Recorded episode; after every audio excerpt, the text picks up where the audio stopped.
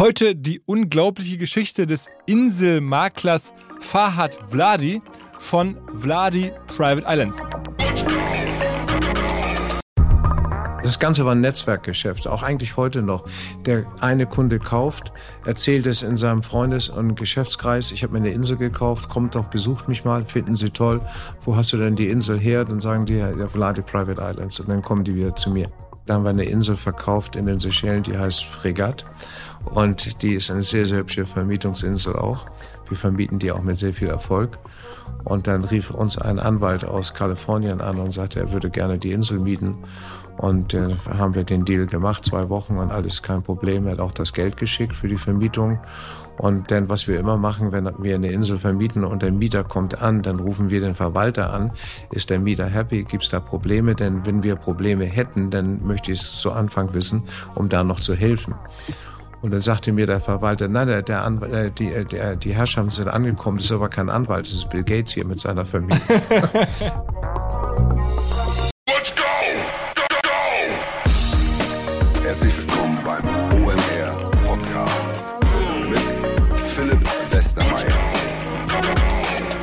wenn wir im Redaktionsteam über unsere Inhalte nachdenken, eigentlich seit den ganz frühen Tagen von OMR, dann fällt häufig der Begriff Wundertüte und selten hat er besser gepasst als bei der aktuellen Podcast-Folge. Denn während ja so ein Ralf Dommermuth in der letzten Folge oder viele andere Gäste ähm, doch sehr nah an dem dran sind, was wir so beleuchten, wo wir, womit wir uns im Kern beschäftigen, ist die heutige Folge eher ungewöhnlich, aber mir machen diese Stilblüten der Wirtschaftswelt einfach sehr viel Spaß und ich kann mich für so Unternehmerkarrieren wie die von Fahad Vladi sehr begeistern. Vor vielen Jahrzehnten hat er angefangen hier in Hamburg und mittlerweile ist er weltweit aktiv, verkauft überall auf der Welt Inseln an äh, natürlich sehr wohlhabende, sehr unterhaltsame, sehr auch zum Teil bekannte Menschen, die irgendwo Privatinseln von ihm mieten oder kaufen wollen. Dieses ganze Geschäftsmodell war mir ehrlicherweise auch recht lange fremd oder vor kurzem bin ich darüber gestolpert in einem Artikel im Hamburger Abendblatt. Ähm, dachte ich mir, okay, was es hier alles gibt und dann ist mir aufgefallen, ähm, dass es wirklich eine gute Geschichte sein könnte und ich glaube, wer den Podcast gleich hört, wird auch häufiger schmunzeln und denken, was es alles gibt und hoffentlich eine Menge Inspiration für eigene Ideen draus ziehen.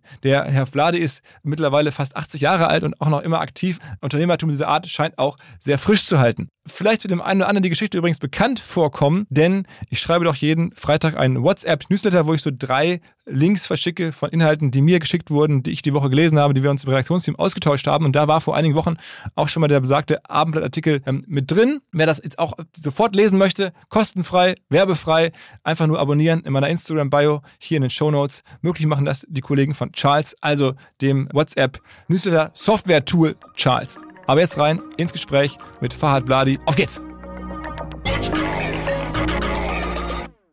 Hallo, Herr Bladi. Hallo, schönen guten Tag. Vielen Dank für Ihren Besuch. also, ähm, Inselmakler, das klingt jetzt ja irgendwie auf den ersten Blick total normal. Also jemand, der Inseln verkauft, auf den zweiten Blick denkt man sich, was soll das sein? Sie machen das jetzt schon seit fast 50 das, Jahren, ne? Ja, seit 50 Jahren. Meine erste Insel habe ich am 12. März 71 verkauft. Wie, also wie kommt man da? Was haben Sie vorher gemacht? Äh, studiert.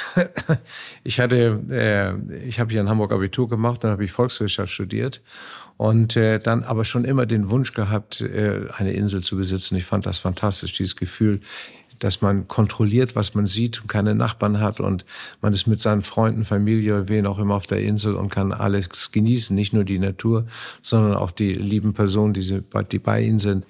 Und äh, ich hatte mir so in den Kopf gesetzt, ich muss mir mal eine Insel kaufen, weil ich dann irgendwo in der Zeitung gelesen habe, dass sich jemand für 5000 D-Mark eine Insel gekauft hat. Aha. So als Student habe ich gedacht, gut, das kann ich mir von meiner Oma leihen, das Geld von meinem Vater, das kriege ich schon hin irgendwie. Und dann äh, habe ich mich wirklich äh, dafür eingesetzt, äh, bin sogar noch rumgefahren, habe dann auch studiert, nicht studiert, aber gelesen, wo die schönsten Inseln der Welt sind. Und das waren diese Schellen damals, äh, da habe ich als solche herausgefunden, weil es die einzigen Granitinseln sind im Ozean in der Welt. Es gibt kein zweites Seychellen-Format. Ähm, äh, und dann bin ich mit dem Auto hingefahren zur Botschaft nach London und äh, habe dort den Botschafter gesprochen ob da Inseln in seinem Land zu verkaufen Also den Botschafter der Seychellen? Der Seychellen, ein kleines Und da, da waren Sie dann, Büro. wie alt? Da irgendwie 25 Da oder? war ich nicht mal, ja, nicht mal, vielleicht 21. Und da bin ich äh, hingegangen und dann sagte er, was, Inseln kaufen bei uns? Ihr bist ja verrückt, tut mir leid, kann, kann dir nicht helfen. Beim Rausgehen sah ich da aber einen Stapel von Zeitungen. Und dann sage ich, darf ich mir eine der Zeitungen mitnehmen? Und ich sage, ja, ja, nehmen Sie ruhig mal eine mit, kein Problem. Dann habe ich der Zeitung 50 äh, D-Mark geschickt und gebeten, ein Inserat zu veröffentlichen. Vladi sucht eine Privatinsel in ihrem wunderschönen Land. Und dann dachte ich, so wie als wenn ich in Hamburg im Abendblatt ein kleines Inserat gebe, 50 D-Mark, dann kommt so etwas Kleines dabei raus. Und da war ich erstaunt, dass das für die so viel Geld war, dass ich eine ganze Seite bekommen habe. Vladi sucht eine Insel. In, der, in den Seychellen. In den Seychellen, eine ganze Seite. Und da haben sich auch einige gemeldet. Sehr Resultat. Für 5000 D-Mark konnte ich da nichts kaufen. Es ging so bei 800, eine Million D-Mark und so weiter. Da war der Traum eigentlich beendet. Aber was ich gemacht habe, ist, dass ich die Bilder, die Landkarten und alles zusammengestellt habe in Form einer, wenn Sie so wollen, Offerte, eigentlich wie ich es heute auch mache, und an Hamburgern geschickt habe, von denen ich in der Zeitung gelesen habe, dass sie ein bisschen Geld haben. Aha. Und da meldete sich dann ein Herr, äh, der heißt Robert Vogel, ein Immobilienunternehmer, dem dieses Haus da drüben gehört mit dem roten Löwen. Wir, also Sie zeigen jetzt hier gerade quer über die Bin, als, über die Bin als auf der anderen Seite. Ja. Äh, und äh, der hat dann gesagt, komm mal zu mir. Und dann hat er schon gemerkt, dass ich ein Jugendlicher bin, der keine riesigen Erfahrungen hat. Er sagt, wir machen das mal zusammen, wir wollen die Insel kaufen und ich zeige dir dann auch bei der Gelegenheit, wie man Immobilien anfasst. Das fand ich also sehr, sehr gut. Dann sagt er, er nimmt noch zwei Freunde hinzu, den Bankier von Markert und Herrn Albert Darboven. Ah, Darboven ist, glaube ich, Kaffee der Kaffeemann, ja. Und die zwei haben dann zu dritt äh, die erste Insel gekauft. Bei, bei den Seychellen? In den Seychellen. Und ich konnte es nicht glauben. Ich habe eine Provision gekriegt von drei Prozent. Das waren damals 30.000 D-Mark. Das war ja fair von denen. Das ja, ja, ja, ich dachte auch, mein Gott, das ist ja, das ist ja ein ganz toller Markt. Aber ganz besonders überzeugt war ich, als dann die Käufer sich mit anderen Leuten unterhalten haben und dann kam der nächste zu mir, der auch auf Sylt irgendwo oder irgendwo anders den einen der Käufer getroffen hatte. Er möchte auch eine Insel haben. Dann habe ich North Island verkauft in Seychellen und dann wusste ich, da ist ein Markt und dann habe ich mich drum gekümmert und festgestellt, dass keiner diesen Markt bisher entdeckt hat. Also wir reden jetzt von den frühen 70er Jahren, ne? Ja, ja, genau. Und dann haben wir das, das Wort Privatinsel äh, das haben wir eigentlich auch erfunden. Und äh, seit, wenn Sie im Duden gucken, vor 1971 gibt's dieses Wort nicht. Erst nach 71, das haben wir dann genannt so. Und ich, mir war das ein bisschen unheimlich, auch weil das juristisch ist. Und das habe ich einen sehr, sehr guten, engen Freund gehabt, der Herr René Böhm heißt. Und mit René Böhm habe ich dann die Firma Böhm und Vladi äh, angefangen, Verkauf privater Inseln weltweit. Aha. Und diese Partnerschaft, er wollte dann später andere, auch noch andere Sachen machen, dann habe ich das alleine übernommen. Äh, so 1986. Und dann heißt die, seitdem heißt die Firma Vladi. Wie viele Leute arbeiten hier bei in der Firma? Wir sind insgesamt äh, hier in Hamburg elf, dann haben wir nochmal zehn in Kanada, da machen wir die Verwaltung. Hier nur Verkauf. Und dann haben wir noch äh, das Reisebüro, wo, wo wir dann auch die Vermietung vornehmen. Insgesamt sind wir 60 Personen. Okay, äh, ich habe ja auch gelesen, das, Neuseeland auch noch ein Büro? Ja, haben wir auch noch ein Büro in Neuseeland, auch die Verwaltung der pazifischen Inseln. Aha. Wegen der Zeitdifferenz können wir das nicht hier alles aus Deutschland machen. Da haben wir zwölf Stunden Zeitdifferenz mit dem Pazifik, sechs Stunden mit Kanada, fünf Stunden, sechs Stunden. Und deshalb haben wir an den Stellen unsere äh, Verwaltung. Und wie viele Inseln haben Sie seit den Anfängen bis heute verkauft? Äh, über 3000. Über 3000? Ja. Und äh, mittlerweile ist aber auch Vermietung ein großes Geschäft, ne? Ja, ein sehr großes Geschäft, weil viele Leute Erstmal sagen wir, jeder, der sich eine Insel kaufen soll, soll sich erstmal eine Insel mieten, damit er so das Gefühl kriegt für die Insel, ist das was für ihn und für seine Familie. Und dann soll er, sagen wir mal, für eine Woche mieten, auch in der Gegend, wo er beabsichtigt, eine Insel zu kaufen, um festzustellen, ob er mit dem, mit der Umwelt aber auch mit der natürlichen, aber auch mit der sozialen Umwelt zurechtkommt in dem Gebiet. Und das hat eigentlich sehr, sehr viel gebracht. Und viele Leute sagen, mein Gott, ist eine Insel zu halten, ist ja viel einfacher, als ich dachte. Alles nette Menschen hier mit der Natur, kommen wir klar, hier kaufen wir eine Insel. Aha. Das hat sehr viel gebracht. Aber darüber hinaus gibt es natürlich viele Leute, die sagen, ich möchte keine Insel kaufen, weil ich dann mein Leben lang gebunden bin an einem Standort. Ich möchte in diesem Jahr in dem Pazifik sein, dieses Jahr in der Karibik und dann miete ich mir jedes Jahr eine Insel. Davon haben wir also mehrere Kunden, die nur mieten und äh, irgendwann sage ich, werden die sich mal zur Ruhe setzen und dann doch eine Insel kaufen. Nicht? Wie ist denn das Geschäft dann angelaufen? Also wir haben jetzt von den ganz frühen Anfängen gehört, aber mittlerweile ist sozusagen ihr Inselimperium ja weltumspannend und damals war das also so Seychellen. Ja. Dann haben sie äh, erkannt, da ist ein Markt und dann aktiv sozusagen die Welt bereist und in anderen Magazinen ja. geworben. Immer von den Kunden auch be, äh, beraten lassen. Also wir haben dann zum Beispiel von den, das Ganze war ein Netzwerkgeschäft, auch eigentlich heute noch. Der eine Kunde kauft, erzählt es in seinem Freundes- und Geschäftskreis, ich habe mir eine Insel gekauft, kommt doch, besucht mich mal, finden Sie toll. Wo hast du denn die Insel her? Dann sagen die, ja, Vladi Private Islands und dann kommen die wieder zu mir.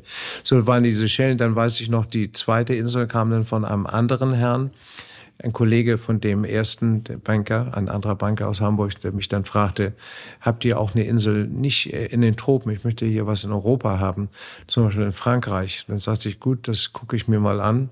Dann bin ich nach ähm, äh, nach Brest geflogen in die Bretagne und äh, habe mir dann ein Privatflugzeug mit einem, also einem nicht Privatflugzeug, so ein Flugcharter war da für 90 D-Mark die Stunde, konnte ich fliegen mit dem Piloten.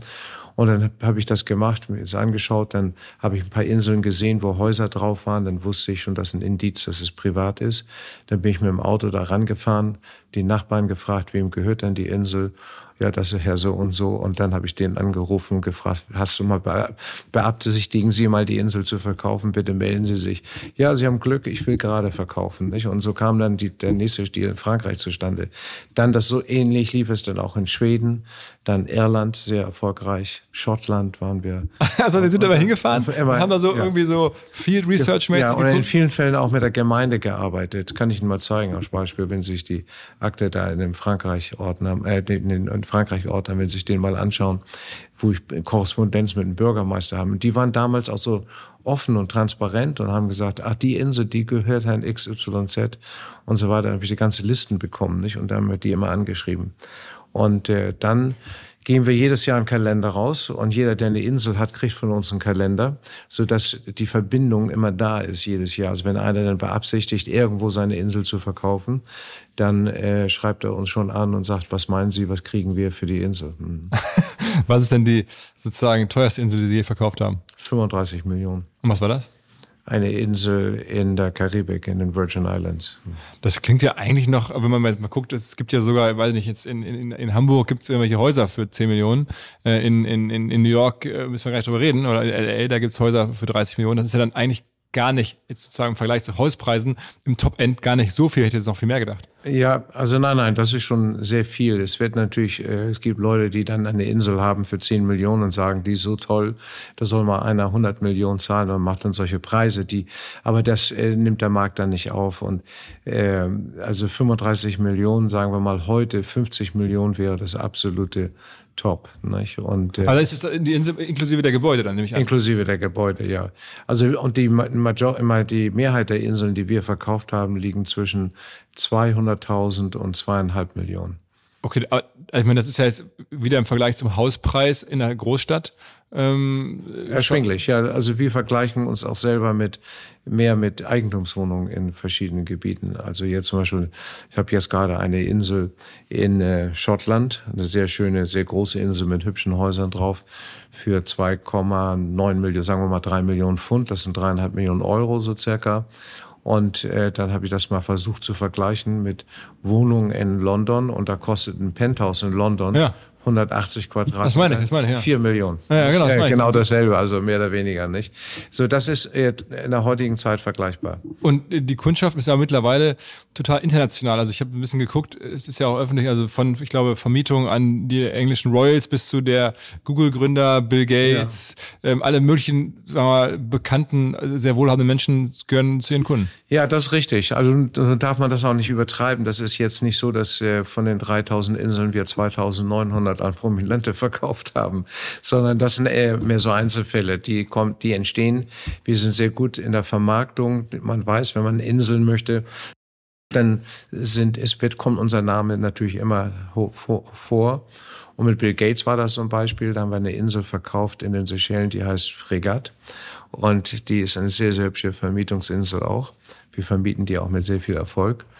Und dann rief uns ein Anwalt aus Kalifornien an und sagte, er würde gerne die Insel mieten. Und äh, haben wir den Deal gemacht, zwei Wochen und alles kein Problem. Er hat auch das Geld geschickt für die Vermietung. Und denn was wir immer machen, wenn wir eine Insel vermieten und der Mieter kommt an, dann rufen wir den Verwalter an. Ist der Mieter happy? Gibt es da Probleme? Denn wenn wir Probleme hätten, dann möchte ich es zu Anfang wissen, um da noch zu helfen. Und dann sagte mir der Verwalter, nein, der, der, Anwalt, äh, die, äh, der, die Herrschaften sind angekommen, das ist aber kein Anwalt, das ist Bill Gates hier mit seiner Familie.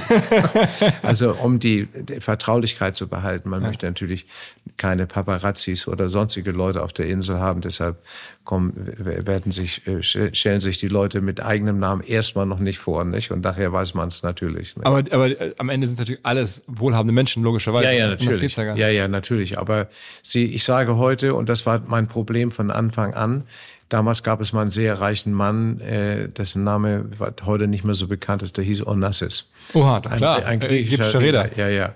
Und äh, das war so typisch, wenn ich an, anrief und sagte, ich habe eine Insel zu verkaufen, hätten Sie Interesse? War immer die Antwort, mein Name ist doch nicht Onassis, ich kann mir sowas gar nicht leisten. So, das war damals der Spruch und das war immer mein Kopf. Und dann habe ich gesagt, wir müssen das umdrehen, denn äh, da Inseln sind nicht so teuer.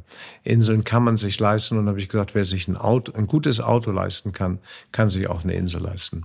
Also es gibt einen Artikel über, über Sie im Hamburger Abendblatt, äh, den habe ich gelesen, da steht drin, dass Sie sogar einen Tischler, also einen ja bodenständigen Job aus Deutschland eine Insel in Kanada verkauft haben. Für das ist richtig.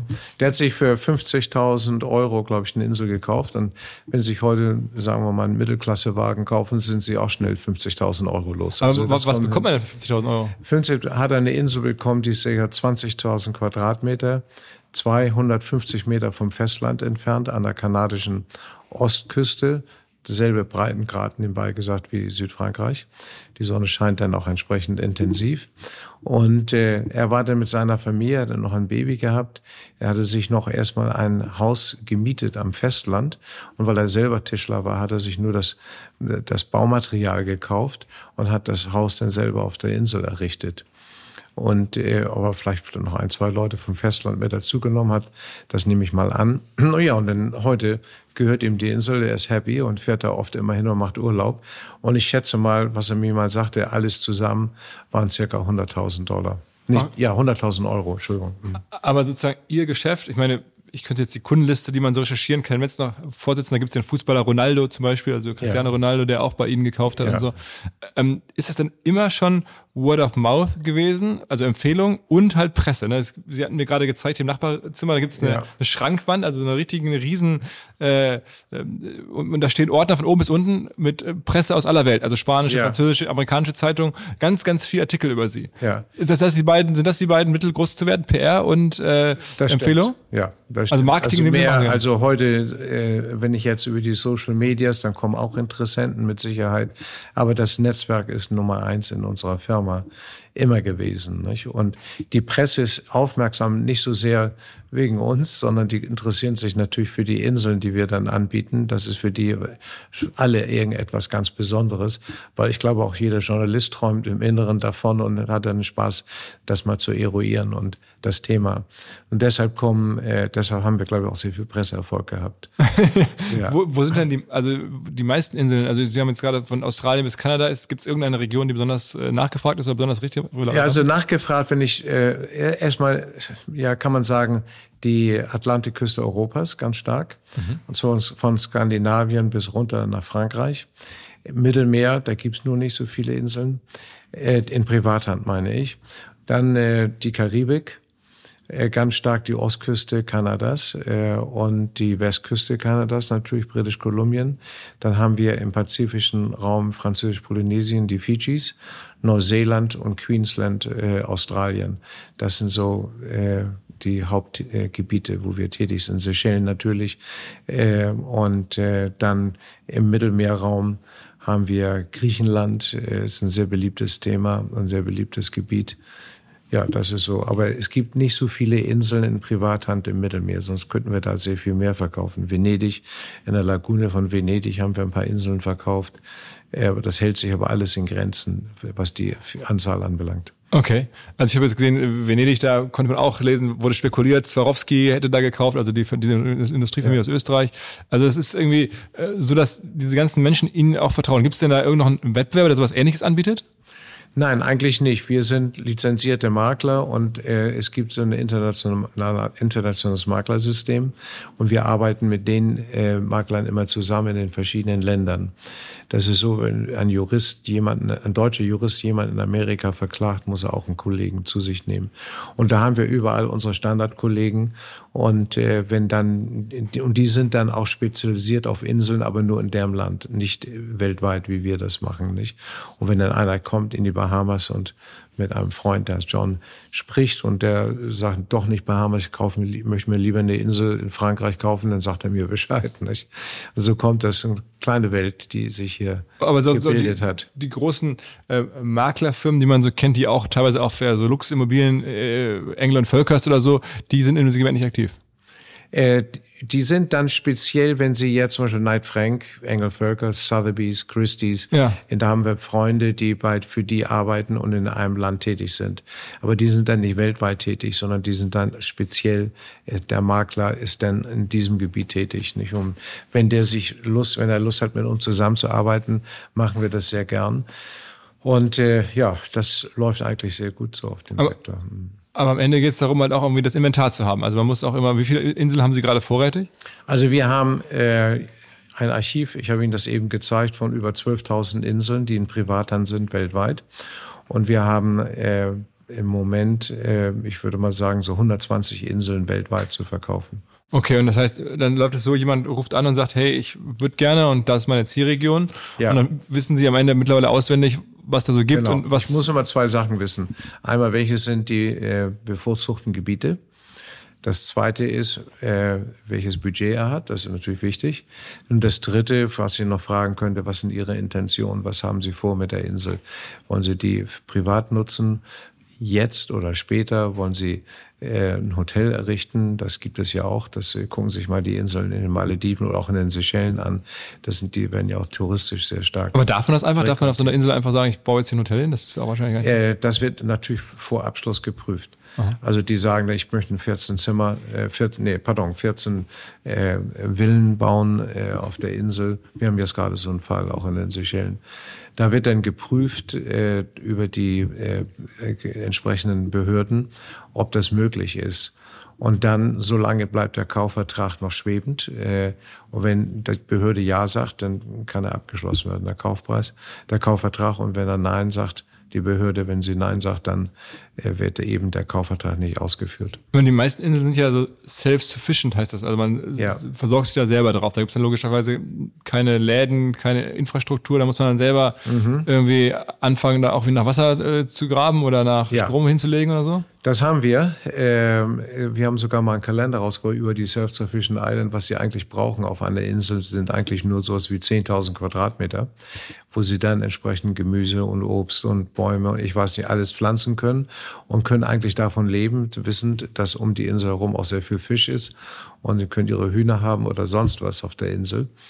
Ähm, das ist möglich, richtig. Aber das ist nicht der auf jeder Insel. Es gibt auch spezielle Inseln, wo das nicht möglich wäre, weil wenn Sie zum Beispiel ein Felsgestein haben mit einem wunderschönen Haus drauf, dann haben Sie nicht die, die Muttererde, die Sie brauchen, nicht für Self-Sufficiency. Also da muss man sich, wenn einer kommt, er möchte nur auf der Insel leben, beinahe so wie ein Eremit, ja, dann können wir ihm die spezielle Insel zeigen.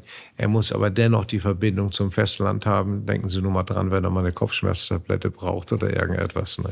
Das heißt aber, die meisten Inseln sind nicht self-sufficient, sondern die meisten sind schon sozusagen erschlossen und dann ist da irgendwie eine, eine fertige Infrastruktur. Ja. Äh, die meist, also die bebauten Inseln, ja. Da Aber haben sie denn die Infrastruktur, Strom über Generator, Solar zum Beispiel oder Kabel durchs Fest, übers, äh, unter dem Meeresgrund äh, vom Festland. Dann natürlich Wasser, die Wasserversorgung. Die Wasserversorgung ist auf Inseln, die Vegetation haben, dann ist die Wasserversorgung gegeben. Da gibt's die Herzberger Linse, das ist das Süßwasser, das auf dem, Was- auf dem Salzwasser schwimmt, weil es leichter ist. Und es ist das Regenwasser, das sich das durch die Erde sickert. Und da kommen dann auch die Siedler zu Anfang, die die Inseln genutzt haben, die haben dann äh, dort einen Brunnen gebohrt. Und dann ist nur die Frage nach der Kapazität. Reicht das für eine Familie oder für zehn Villen und so weiter? Das wird dann geprüft. Das kann man prüfen anhand der Vegetation, wie viel wie groß diese Linse ist. Und dann, wenn sie nicht groß genug ist, gerade bei Hotels, dann muss man Entsalzungsanlagen dazu nehmen, wie Sie die auch kennen von den Motorjachten und so weiter. Aber das heißt, also, normalerweise ist, denn der, der Großteil Ihres Geschäfts sozusagen jetzt bestehende Strukturen zu verkaufen oder wirklich jemandem komplett was Neues, was noch gar nicht ist? Also wir verkaufen auch unbewohnte Inseln, wo dann jemand sagt, ich bin, finde toll, wenn mir die Insel heute gehört, aber ich komme erst in zehn Jahren dazu, diese zu bebauen. Wenn er dann soweit ist, dann meldet er sich und dann geben wir ihn in dem Land die Architekten und Ingenieure machen wir mit ihm bekannt, die auch andere Inseln schon erschlossen haben und die Erfahrung haben. Und da kann ich dann dem Kunden sagen, geh mal auf die Insel XY. Eben haben sie eine, ein Bild gesehen in den Bahamas von einer Insel. Dann sagen, geh mal dahin, schau dir mal an, was der Ingenieur oder der Architekt gemacht hat in Sachen Wasser, Strom etc. etc. Mhm. Und dann, wenn der Kunde zufrieden ist, dann spricht er mit denen und lässt sich das auch entsprechend entwickeln auf seiner Insel. Ist das Ihnen das Geschäft also wie bei einem normalen äh, Immobilienmakler, man bekommt dann so 6, 7 Prozent äh, oder ist das so, was ist so der Schritt? Das wäre schön, wenn wir 6, 7 Prozent bekommen würden. Das wäre sehr schön. Wir müssen uns, wir richten uns immer nach den lokalen Gegebenheiten. Es gibt Länder, wie zum Beispiel auch in Schottland, wo 2% Provision gegeben ist, also normal ist, dann, dann äh, sind wir genau mit dabei. Und es gibt Länder, wo man 5%, 6, 7% kriegt. Also im Schnitt in Deutschland sagen, sagt man ja 5,66 Prozent. Hier ist die Provision. Wir verlangen eigentlich dann immer 5 Prozent. Mhm. Und äh, dann, aber wie gesagt, wenn wir in den Ländern sind, wo das äh, äh, Gefüge ein wenig niedriger ist, dann müssen wir we mit weniger auch zufrieden sein. Aber die, die Umsätze sind bei Ihrer Firma relativ gleichmäßig. Die Umsätze gleichmäßig, richtig. Ja, über die Jahre, ja, wir haben immer die Kapazitäten zum Verkauf von 20 bis 30 Inseln pro Jahr.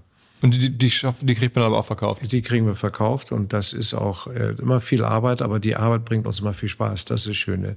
Ah. Wenn Sie morgen sagen, Sie möchten eine Insel haben in Frankreich und dann haben wir drei, vier und Sie sagen, Sie möchten die anschauen, freue ich mich, mit Ihnen dahin zu fahren. Aber, aber ich sage jetzt mal, ich mache jetzt mal kurz in meinem Kopf die Mathematik. Also 30 Inseln, im Schnitt kosten die dann drei Millionen, sag ich mal. Das nein, nein, ich sagte ja, die meisten Inseln, die wir verkaufen, liegen zwischen 200.000 und äh, zwei, zweieinhalb Millionen. Dann sagen wir also eine Million, Million, dann sind es also 30 Millionen äh, sozusagen Inselumsatz und davon dann im Schnitt dann, weil nicht bleiben Unsere dann Provision. 5% ja, übrig. Ja. Das ist ja schon okay. In einigen Fällen, ja natürlich, in einigen Fällen kaufen wir auch selber. Aha. Dann, wenn wir, das haben wir schon ein paar Mal gehabt, aber nicht in den hohen äh, Gebieten, in den Preisklassen. Das muss schon im sechsstelligen Bereich sein äh, wenn jemand kommt und sagt, ich brauche ganz dringend Geld nicht? und ich möchte unbedingt verkaufen und äh, dann sagen wir, okay, dann und wir haben nicht die Zeit, das richtig zu vermarkten, nicht? Dann, dann kann es schon mal sein, dass wir selber kaufen, nicht? Und dann bringt es uns auch Spaß, die Insel selber zu entwickeln, Festlandsgrundstück dazu zu kaufen, dass man ein Bootshaus hat oder eine Garage. Dann die Insel so entwickeln, die Infrastruktur, von der wir eben gesprochen haben. Und dann nutzen wir die selber in, in, im Sinne von Vermietung. Und irgendwann verkaufen wir sie dann. Wie, wie viele Inseln gehören Ihnen aktuell? Also seit 35 Jahren gehört mir eine Insel in Neuseeland. Und das ist die, die ich auch nicht mehr verkaufen möchte, aber die gehört uns. Und ähm, äh, sonst haben wir zwei, drei vielleicht noch. Okay. Ja, aber in Kanada, eine, eine in Irland, ja. Mhm. Aber Neuseeland ist ja auch schon eine, eine ordentliche Reise dahin zu kommen. Also ich meine, das ist für Sie kein Problem, weil Sie eh so viel reisen? Damals war es ja richtig. Wir haben auch natürlich in der Gegend viel Umsatz gemacht, was andere Inseln anbelangt. Und für mich war immer die Reise nach Neuseeland sehr angenehm. Die Türen vom Flugzeug waren zu, man hatte seine Ruhe, keiner konnte sie anrufen. es gab keine E-Mail-Kontakte damals, man konnte mal richtig ein Buch lesen und hatte seine Ruhe gehabt für diese Zeit, der, der, für die Flugzeit. Aber das hat sich heute auch leider geändert, denn wenn Sie 20 Euro auf den Tisch legen, dann kriegen Sie auch einen Internetzugang heute, glaube ich, in den Flugzeugen. Also, Aber das reisen Sie nicht brutal viel? Also wir müssten Sie nicht total viel unterwegs sein? Ja, sind wir auch. Nicht? Also die sind ja die, die, meisten Inseln, die sie verkaufen, kennen sie ja dann auch scheinbar irgendwie. Natürlich, alle. Also alle? Das, ja, also äh, alle. Aber das Schöne ist, dass man heute die nicht mehr besuchen. Ich habe sie alle gesehen, auch selber fotografiert, wenn sich die Bilder hier anschauen. Erst haben Sie selber gemacht. Alle selber gemacht. Nur äh, die Inseln verändern sich ja nicht. Ich muss sie deshalb nicht nochmal sehen. Es sei denn, es ist was passiert. Zum Beispiel ist einer die Insel bebaut. mhm. und, und so weiter, dann muss ich sagen, da kenne ich die Insel, ich kenne die Umgebung, kann dem Kunden das sagen, aber ich kenne die Bebauung nicht persönlich. Dann lassen wir uns die per Videozoom und so weiter äh, per Video, Drohnenvideos. Aber Sie müssen ein Gedächtnis für, weiß ich nicht, dann, dann ein paar tausend Inseln in Ihrem Kopf. Wenn ich sage, weiß ich nicht, äh, Küste der Bretagne, dann sagen Sie ja, da gibt's die drei oder da kanadische Ja, das ja, kommt sofort hoch. Also wenn hier einer anruft, eine Insel zu verkaufen, dann ist es 50 Prozent weiß ich, welche das ist, aber man kann ja nicht über 12.000 Sachen im Kopf haben. Dann sagt er mir, dass die Insel liegt, sagen wir mal, in den Bahamas, in den Barry Islands oder in den Exumas. Dann sage ich, geben Sie mir bitte mal den Namen und dann gehe ich zu meinem Archiv und habe ich die Akte in der Hand und dann wundert er sich, wenn ich sage, ah, interessant, dass Ihnen diese Insel gehört, dass Sie jetzt verkaufen wollen. Die wurde doch 1982 gerade verkauft für 220.000 Euro. Ja, das war ich, habe ich damals gekauft. Woher wissen Sie das denn 220? Ich habe doch die Akte hier auf dem Tisch. ja, ja. Das ist eine kleine Welt. Nicht? Das ist, so, ist ungefähr so, als wenn sich morgen jemand äh, entscheidet, äh, Schlösser zu verkaufen. Der hat ja auch einen ganz kleinen Markt nur. Nicht?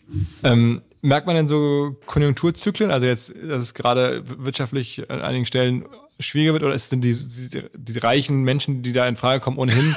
Nein, also schon. Davon? Das merke ich schon. Und das Schöne ist bei uns, dass wir die, äh, die Landschaft sofort wechseln können. Sagen wir mal, in Deutschland hätten wir eine unheimliche Rezession und hier kommt keiner dazu, darüber nachzudenken, eine Insel zu kaufen. Dann würde ich die gesamten Vermarktungsefforts und die Aktivitäten nach Amerika verlegen oder nach Japan, wo wir dann hören, dass die Konjunktur äh, positiv ist. Nicht? Also das war auch immer bei uns, habe ich das oft gemerkt. Wir haben auch an Chinesen verkauft, an Japaner. Wir haben verkauft Amerikaner, an Kanadier und die kamen dann immer, wenn dort Hochkonjunktur war. Nicht? Also, also haben Sie auch so das ganze Silicon Valley entstehen sehen. Also als ja, ja, ging, genau. da war ja noch kein Bill Gates da, da war noch kein Larry Page da. Das hat ja erst ja, ja, angefangen. Genau. Und jetzt gehen wir selber dahin, ins Silicon Valley. Mit einem eigenen Büro? Ja, am 1. August. Mit einem, nein, nein, nicht mit einem Büro, mit einem Showroom. Mhm. Mit, wir haben uns zusammengetan mit einer deutschen Werft die heißt Meyer Werft mhm. und äh, die stellen Floating Villas her, also Häuser, die schwimmen sozusagen, nicht? Und fantastische Gebäude. Mhm. Und das finde ich so fantastisch, das passt zu, so gut zu den Inseln, dass eine Floating Villa kann anlegen an eine unbebaute Insel. Und äh, dann brauchen wir die Insel nicht mehr bebauen, gar nichts mehr. Die bleibt so erhalten, wie sie ist. Und man wohnt und lebt auf dem Haus. Und äh, wenn man dann mal später vorhat, die Insel zu verkaufen, dann kann man sie mit der Villa oder alleine verkaufen. Also das, da gibt es sehr viele Möglichkeiten. Und äh, die, die sind so gut, das mit uns gemeinsam mal zu machen, so ein Showroom nur. Das ist also kein Büro, äh, wo jetzt aktiv Leute aber dran arbeiten, sondern wir haben den Showroom in, im in Palo Alto. Und äh, dann können sich die Leute Inseln und Floating Villas anschauen und dann äh, entweder die Werft oder uns ansprechen, wenn Interesse besteht. Welche, welche äh, Länder liefern Ihnen die meisten Kunden? Also wo kommen denn die meisten? Sind das Amerikaner am Ende? Sehr, ich meine, wir sind sehr stark hier in Europa, weil wir auch hier ansässig sind. Und zum Beispiel haben wir sehr viele Kunden in Deutschland, in der Schweiz, in Österreich, im deutschsprachigen Sektor, aber auch Frankreich, England mhm. äh, ganz stark, äh, sogar Italien. Mhm. Aber Amerikaner, ich dachte jetzt gerade so, wenn da die ganzen Silicon Valley-Leute schon bei Ihnen jetzt schon Kunden sind, dann müsste es nicht alle, aber es sind äh, auch einige, selbstverständlich, Amerikaner und Kanadier auch. Aha. Ja. Mhm. Und welches ist Ihre persönliche Lieblingsinsel?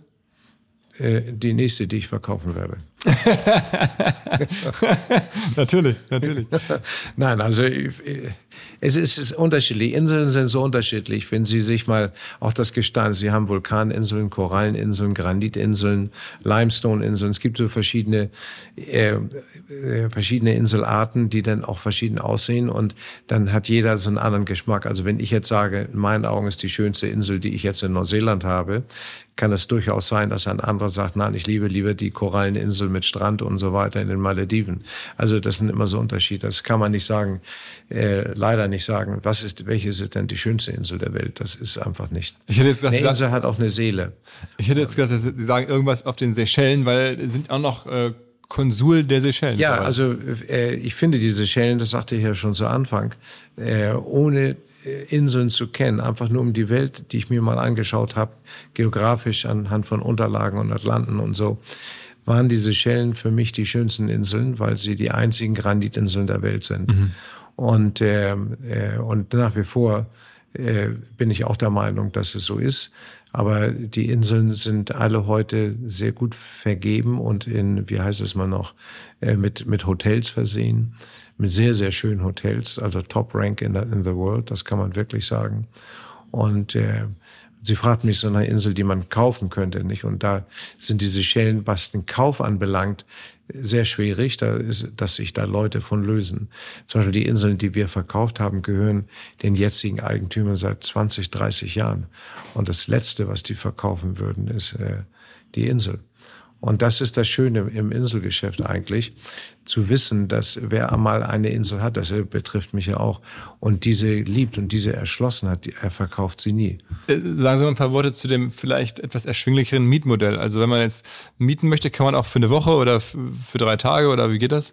Ja, also äh, Sie müssen natürlich hinreisen, zurückreisen. Das lohnt sich nicht für zwei, drei Tage. Die meisten mieten für eine Woche oder für zwei Wochen eine Insel. Das ist schon richtig und das verbinden sie dann auch meistens mit einem ähm, mit einer Tour auf der auf der Hauptinsel. Zum Beispiel in meinem Fall mit der neuseeländischen, die vermieten wir ja auch. Da machen die Leute eine Tour über Neuseeland mit einem Wohnwagen oder wie auch immer für zwei Wochen und dann sagen sie, eine Woche wollen wir Ruhe haben, wir mieten ihre Insel und dann sind sie eine Woche auf der Insel. Das ist so typisch. Und äh, was muss man da in die Hand nehmen? Äh, äh, für Inseln äh, müssen Sie, also es kommt darauf an, welche Insel, was Sie da geboten bekommen. Im Schnitt zwischen 100 Dollar am Tag, also US-Dollar. Das ist, das ist ja total. Ja, für zwei, drei Leute ist, ist erschwinglich. Bis hin zu äh, teilweise 2000, 3000 Dollar, je nachdem, wie viel Luxus sie genießen und was sie dort äh, erwarten. Also ich habe jetzt gerade eine Insel hier bei Ihnen, hängt bei Ihren Fluren ein, ein Bild von der Insel, das war glaube ich auch Bahamas, ne, mit ja. einem kleinen Schloss drauf und irgendwie Landebahn und ja. eigenem Hafen in der Insel und so. Das war dann so 30.000 die Woche oder so, ne? Ja, 30.000 die Woche, aber für zwölf Personen. Das darf man nicht vergessen. Und da gibt es die entsprechenden ähm, Zimmer und, und alles, was die haben. Also eine sehr, sehr komfortabler Basis. Das ist schon mit so das obere Segment. Mhm. Aber wenn Sie sich mal anschauen, was hier in Hamburg ein Hotel kostet, nicht pro Nacht, dann ist das alles überschaubar. Gibt es denn auch deutsche Inseln, die eine Rolle spielen? Deutsche Inseln haben wir verkauft, zum Beispiel vor Rügen haben wir zwei Inseln verkauft. Eine haben wir im Rhein verkauft, eine im Eutiner, äh, im See, in der Eutin, in einem See. Äh, aber die sind, stehen nicht zur Vermietung an. Okay, aber in ja. Deutschland gibt es so viele wahrscheinlich gar nicht, oder? Es gibt äh, sehr wenige Inseln und viele dieser Inseln, die auch unbebaut sind, dürfen nicht bebaut werden aufgrund der Naturschutzgesetze.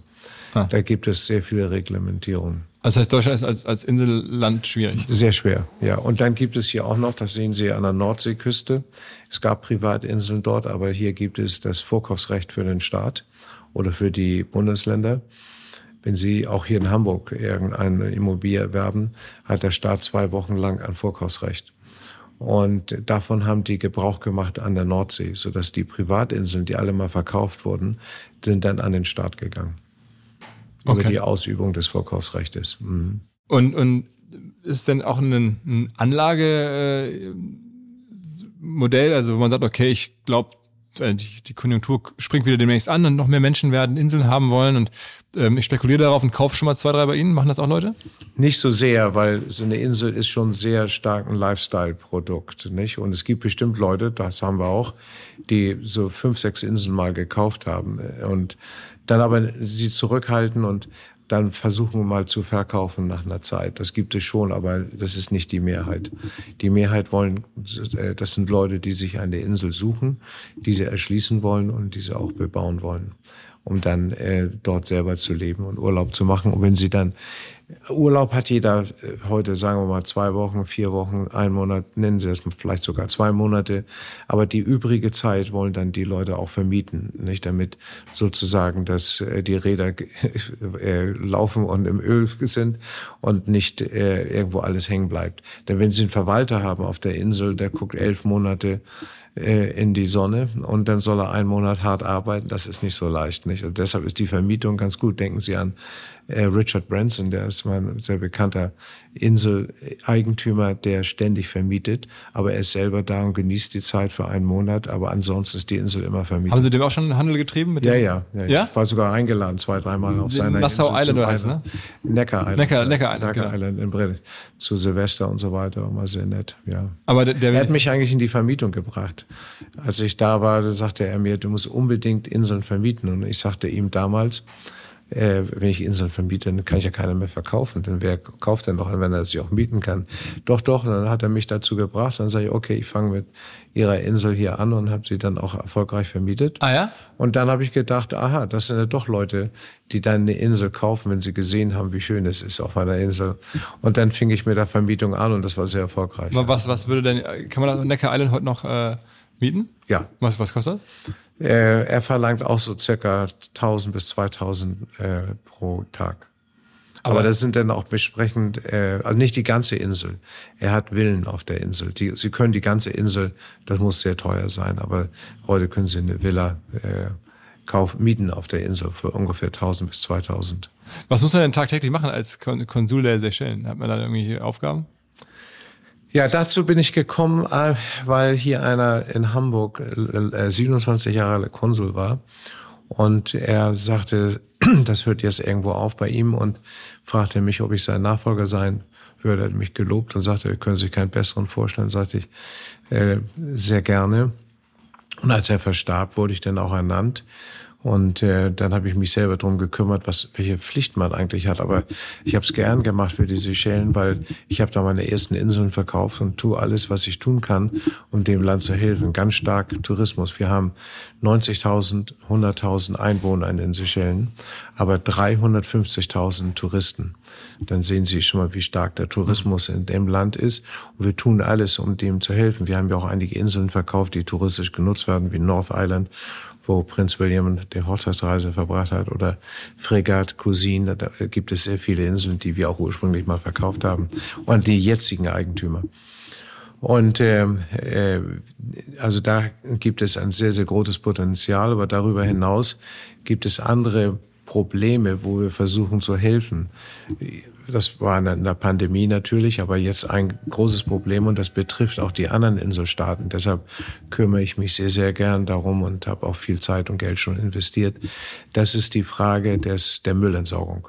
Mhm. Äh, wir haben in Kanada ein Projekt, ist da wird da äh, ist entworfen worden, wo der Staat sich auch beteiligt hat, äh, dass 95 Prozent des gesamten Mülls von einer Gemeinde mit 100.000 Einwohnern recycelt wird. 95 Prozent, nur 5 Prozent geht in den Landfill. In den Seychellen ist es so, dass 100 Prozent des Gesamtmülls in den Landfill geht, so dass man auch langfristig schon erkennen kann, dass es vielleicht Auswirkungen für den Ozean gibt. Und das betrifft alle Inselstaaten. Und deshalb versuche ich jetzt, das kanadische Projekt, wenn es soweit ist, äh, umzusetzen und dann auch für die Seychellen, äh, für die Seychellen zu realisieren. Und das wäre äh, genau der richtige Weg auch für die anderen Inselstaaten, ob es Mauritius ist, die Malediven oder wer auch immer, welche Fidschis, Französisch-Polynesien, die haben alle dasselbe Problem. Also Sie merken schon auch die Sag mal, das Klima verändert sich auch oder, oder das Plastik in den Meeren oder was das? Was? Das Plastik in den Meeren ist eine optische Geschichte, die unangenehm ist mit Sicherheit, aber das Hauptproblem ist die Temperatur des Ozeans. Da ist der, da äh, wird's gefährlich. Und zwar die Korallen sterben, wenn sie eine Temperatur haben von 27 Grad und mehr. Mhm.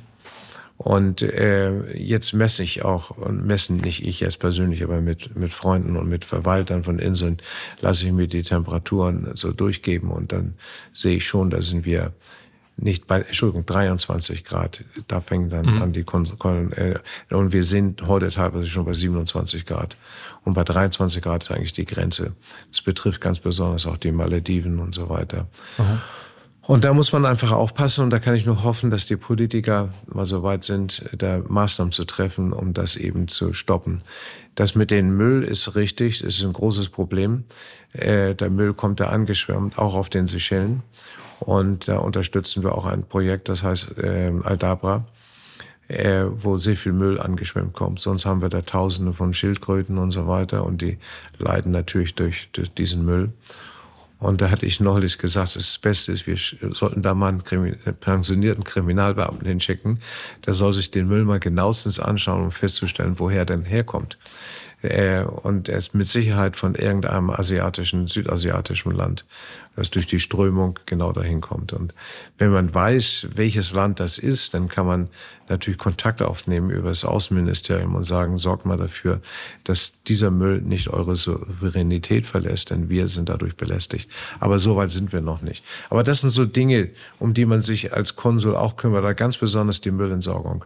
Und da bin ich einen Schritt weiter gekommen, das finde ich interessant, die kanadische Regierung hat zugestimmt, dass sie den, äh, die, die recycelten Produkte, die man im Sel, also man ent entwickelt durch den Müll, durch die Müllentsorgung, äh, gewinnt man Kerosin und Pellets und all diese Dinge, wo das Land vielleicht die Menge nicht nutzen kann äh, die da entworfen, die da entsteht. Und da hat der kanadische Staat sich jetzt bereit erklärt, diese Mengen zu erwerben, so dass dann äh, ein Geldfluss entsteht und, und die können dann die Pellets oder was auch immer anderweitig verkaufen. Das ist schon mal eine Hilfe. Also das sind so Gedanken und das Schöne dabei bei der Müllentsorgung ist, wenn die 95 Prozent recycelt ist, das hilft natürlich äh, auch die anderen Staaten, die anderen Inselstaaten, die sonst 100 Prozent in Landfill geben und dann haben sie die Auswirkungen. Was heißt eigentlich Landfill genau? Landfill heißt also praktisch die äh, Müllgrube. Mhm. Eine riesen Müllgrube staatlich, nicht, wo sie dann alles abwerfen. Mhm. Und dann, äh, wenn er voll ist, die Grube, dann wird zugemacht, dann wird die nächste entworfen. Nicht? Und dann äh, können Sie sich ja vorstellen, was aus dem ganzen Müll über die vielen Jahre so passiert und draußen steht. Und dadurch kommen dann äh, Auswirkungen auf den Ozean, werden dann, kann man da feststellen. Und das Problem haben wir ja auch in Deutschland und so. Aber deshalb ist dieses kanadische Projekt äh, innovativ mit 95 Prozent recycelt. Also das heißt, nur 5 Prozent geht noch in den Landfill. Das ist schon eine enorme Erweiterung und daran sollte man arbeiten. Und der, der steigende Meeresspiegel macht dann ihn nicht auszuschaffen? Nein, also der steigende Meeresspiegel noch nicht. Also was ist unsere Insel in Seychellen haben wir ja Inseln, die haben eine Anhöhe von 300 Metern und so weiter aufgrund dessen, weil sie auch aus Granit sind. Äh, uns ich habe mal geprüft, die Frage kommt natürlich auch von vielen Journalisten auf, was ist, wenn wir Meeresspiegelsteigerung haben. Ich sage, wenn, wenn wir wenn der Meeresspiegel steigt um zwei bis zweieinhalb Meter, haben unsere ersten Kunden äh, nasse Füße. Aber dann müssen sich darüber keine Sorgen machen über die ein, zwei Leute, sondern wenn der Meeresspiegel steigt um zwei bis zweieinhalb Meter, ist Florida zu zwei Drittel unter Wasser, Hamburg auch, da haben wir ganz andere Sorgen auf der Welt. Nicht? Also wollen wir hoffen, dass es gar nicht erst dazu kommt. Okay, aber man beobachtet kann noch nichts beobachten. Also Sie messen Sie das Nein, auch? Ich habe dann noch nichts gemerkt, auch selbst auf meiner eigenen Insel und so weiter, da ist noch alles okay. Also es ist eher die Temperatur des Wassers? Die, die, das, das, Und der Müll. das ist die Hauptsorge. Äh, Der Müll ist optisch, natürlich auch äh, nicht nur optisch, aber mehrheitlich ein optisches Problem. Aber die Temperatur des Wassers ist das Hauptproblem. Merken Sie denn so ein gestiegenes äh, Klimabewusstsein bei Ihren Kunden auch, dass Sie sagen, boah, jetzt da irgendwie Privatjet hin, ähm, dass, das, dass man da auch ein bisschen Ja. zurückhaltender wird? Sehr, sehr stark. Die sind schon sehr orientiert. Also nicht wie hier in Deutschland, wo die Politiker noch mit ihren großen Privatjets herumfliegen und ich weiß nicht, wie viel Kerosin verursachen. Ähm, aber, und hier auch die Kreuzfahrtschiffe, die hereinkommen. Wir haben da hier ganz andere Probleme, nicht? Aber das ist auf den Inseln ist das ja nicht das Problem. In Inseln leben die Leute ja praktisch ohne Emission. Da haben die ganz wenig, so gut wie gar nichts eigentlich. Aber die Kunden, äh, teilweise irgendwelche, die dann dahin geflogen kommen, die kommen Also auch. die, ja, die Leute, die äh, die Inselkunden selber haben, also kaum Privatjets und so etwas, ganz wenig, ganz wenig, ganz wenige, äh, weil die Leute schon sehr naturverbunden sind und sich damit nicht beschäftigen. Also ich habe auch sehr, auch äh, man vermutet immer so, dass so ein, einer, der etwas mehr Geld hat, dass er die teuersten Autos, Privatjets, das ist einfach nicht der Fall. Da kommen Leute, sind sehr vermögend, aber sehr naturverbunden, lieben die Natur und bauen sich selbst auf den Inseln ganz einfache Häuser. Und einfach, weil sie die nahe der Natur sein wollen und die Insel genießen möchten. Sagen Sie mal zum Abschluss nochmal so Ihre ein, zwei Lieblingsanekdoten aus den ganzen Jahren? Also was waren so die ein, zwei Momente, das ist wirklich unglaublich oder das ist wirklich kneift mich mal einer, was ich hier gerade erlebe? Aber da gibt es immer so viele Sachen, weil jede Insel hat so eine, eine Geschichte zu erzählen und man erlebt sie auch und äh, äh, damals waren, waren sie noch stärker als heute. Ich werde eine Sache nie vergessen, das ist eine Insel in äh, Spanien vor Ibiza äh, die ich verkauft habe und wo ich hörte, dass die Insel zehn Bauern gehören. Und war ein sehr, Spanien auch ein sehr traditionelles Land, insbesondere zur damaligen Zeit, wenn man da es zu tun hat mit, äh, sagen wir mal, mit einem Notar oder mit irgendetwas staatlichem, dann war man immer sehr formell und so weiter. Jedenfalls, ich habe die zehn Bauern zusammenbekommen, die sollten zum Notar gehen und ich war dann mit dem deutschen Kunden äh, bei einem Notar und wir warteten, die kamen nicht hoch. Und dann dachte ich, was ist denn da los? Und dann gehe ich runter und dann sehe ich die da. Und dann sagten die, ja, wir haben alle nicht die richtige Kleidung. Und dann musste ich, das hört sich so komisch an, aber dann musste ich mit denen in ein Warenhaus gehen und haben schwarze Kleidung gekauft. Jeder hat einen Anzug gehabt. Und dann haben die sich umgezogen und dann sind sie auch zum Notar gegangen. Nicht? Und dann haben wir das Geschäft gemacht, haben uns alle riesig gefreut und sind alle gemeinsam mit meinem deutschen Kunden zum Essen gegangen und so weiter. Ah, gehört der deutsche ja. Kunde immer noch? Was? Gehört dem deutschen Kunden? Ja, ja, der ist immer noch noch äh, verbunden mit der Insel, nicht weil er ist verstorben. Und das sind dann Erben und haben die andere Partner bekommen und so weiter. Und äh, jedenfalls also ganz lustig, solche Geschichten. Äh, da passiert eigentlich, das ist nur ein Beispiel, aber das ist oft so, dass die Inseleigentümer, insbesondere die, die sehr alten Eigentümer, die jetzt aus anderen Gründen eine Insel gekauft haben, weil sie da gefarmt haben oder weil sie da als Siedler sich niedergelassen haben, nicht? Äh, die haben natürlich ganz andere Motiv Motivationen gehabt als wie heute einer. Heute kauft sich einer eine Insel, weil er ein Monat, zwei Monate einen Traumurlaub verbringen möchte und die andere Zeit vermietet er vielleicht die Insel. Also ganz andere äh, Beweggründe, nicht? Ach, früher, Aber es ist losging, da war das nicht so, da war das wirklich, da wollten Leute So sind die Insel, Inseln ja auch privatisiert worden. Warum ist eine Insel privat und einige nicht? Äh, weil damals Siedler zum Beispiel, nehmen wir mal Kanada als Beispiel, können Sie Amerika, Bahamas, können Sie egal was. Äh, Kanada ein gutes Beispiel, da sind Siedler äh, mit dem Booten natürlich nach Kanada gekommen und die mussten sich dann irgendwie ein Zuhause suchen. Und dann haben sie so ein Land genommen wie eine Insel, weil eine Insel hatte den Vorteil, insbesondere die Inseln mit einem Mutterboden, wo sie die dann erschließen konnten äh, weil sie dann mit dem Boot von links nach rechts waren. Es gab keine Straßen, gab ja gar nichts nicht. Und in küstennahe Inseln war das Ideale. Und deshalb wurden die schönsten Inseln von Siedlern beschlagnahmt. Und dann hieß es unter Königin Victoria, wer nachweisen kann, dass er mehr als 20 Jahre auf der Insel war und ihm, äh, er, er die Insel nutzte, bekommt die Insel verbrieft. Und so wurden dann Inseln, auch Grundstücke auf dem Festland, äh, gingen dann an Privateigentum und dann entstand das Grundbuch.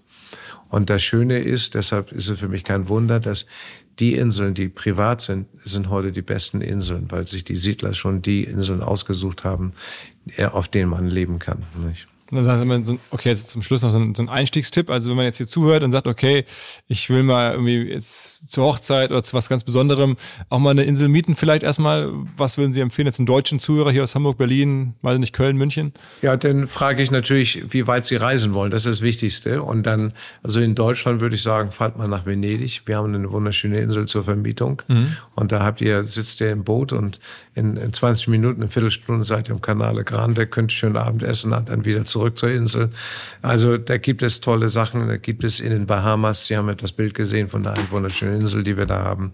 Und da gibt es in Neuseeland. Also es kommt darauf an, wohin Sie möchten. Wir haben 68 Inseln in der Vermietung. Sie gehen auf unsere Webseite. Vladi.de. Ja, vladi.de und dann äh, gehen Sie auf Inseln zu vermieten und dann sehen Sie eigentlich schon die schönsten Inseln der Welt. Alles klar. Ich bin gespannt, äh, wer sich meldet. Ich, ähm, also würde mich über Feedback freuen. Wer ein Intro haben möchte, äh, ich kümmere mich dann auch gern drum. Ähm, vielen, vielen Dank. Vielen, vielen Dank. War sehr nett, dass Sie da waren. Und äh, Sie sind ja auch ein sehr aktiver Mensch. Und äh, ich gebe Ihnen beim Rausgehen nochmal unseren Katalog mit. Alles klar. Alles klar. Mal gucken, ob ich da was finde. Okay. Ciao, ciao. Danke. Wiederhören. Dieser Podcast wird produziert von Podstars bei OMR.